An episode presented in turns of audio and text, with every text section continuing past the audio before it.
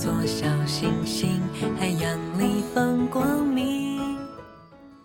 亲爱的朋友们，大家好，欢迎收听《你知道的真多》，我是绵尾巴。我们的节目是每周一到周五的晚上七点准时更新。现在大家除了可以在各大音频平台收听节目之外，还可以在微信公众号里面直接收听哦。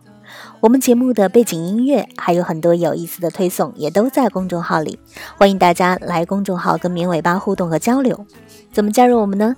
直接在微信里面搜索“绵尾巴”三个字的全拼就能找到了，等你来哦。现如今，年轻妈妈们大多都有自己的事业，有独立的经济来源。很多年轻妈妈豪迈地摒弃了旧式的纱布尿布，而是给自己的宝宝用上了尿不湿。省下洗尿布的时间，就能更好的投入工作和享受生活。这个新鲜玩意儿，孩子的爷爷奶奶、外公外婆可不见得能适应它。人要上了年纪，就不容易接受变化，总怕带来风险。这不，红屁股一出现，一屋子的老人都嚷嚷上了：“我看就是尿不湿惹的祸，孩子妈，你可不能再偷懒了。”红屁股到底是怎么回事呢？红屁股学名叫做尿布皮炎，又叫做尿布疹。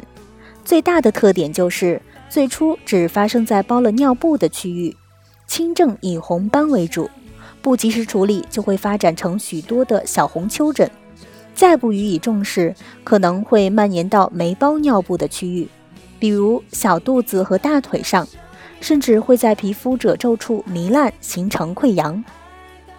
这么讨厌的皮肤病，它是怎么形成的呢？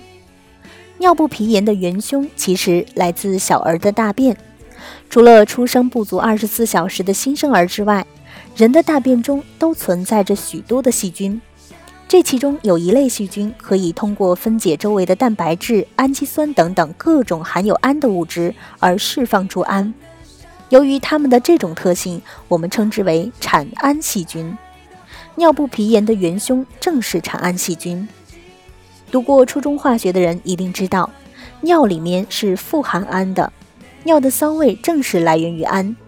那么，当大便里的产氨细菌遇到小便的时候，产氨菌便有了足够的原料，可以大量的分解释放出氨来。而这些氨对宝宝局部的皮肤产生了刺激，就形成了尿布皮炎。所以说，发生尿布皮炎的先决条件是，当大便遇到小便。很多爷爷奶奶就有疑问了：红屁股是不是因为尿不湿不透气呢？尿不湿能尿而不湿，很容易让人认为此物水都不漏，肯定也不透气。进而臆测，这不透气的环境必然潮湿闷热，可能会伤害宝宝娇嫩的屁屁。但这其实是一种想当然的猜测而已。而科学最是不能想当然的。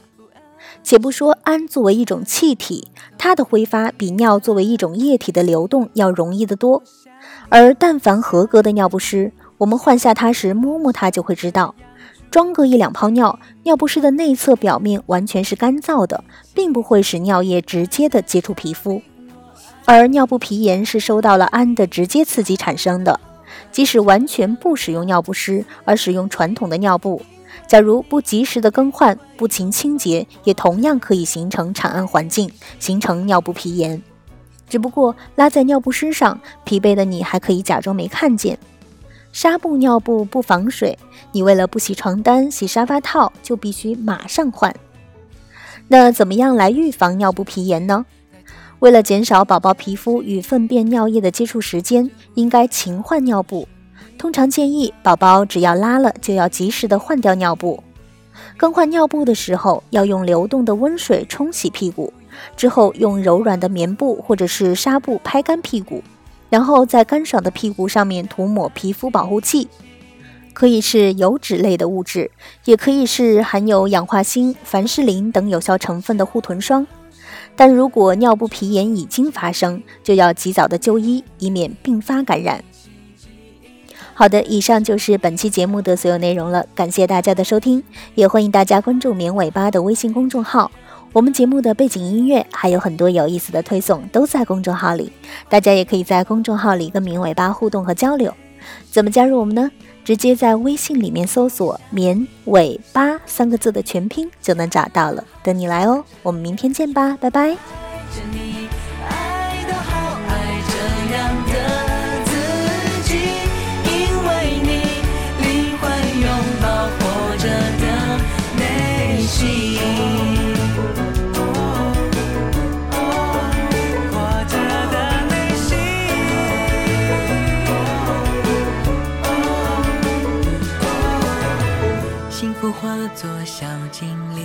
跑来通风报信，风雨退潮的宁静，这一切都是因为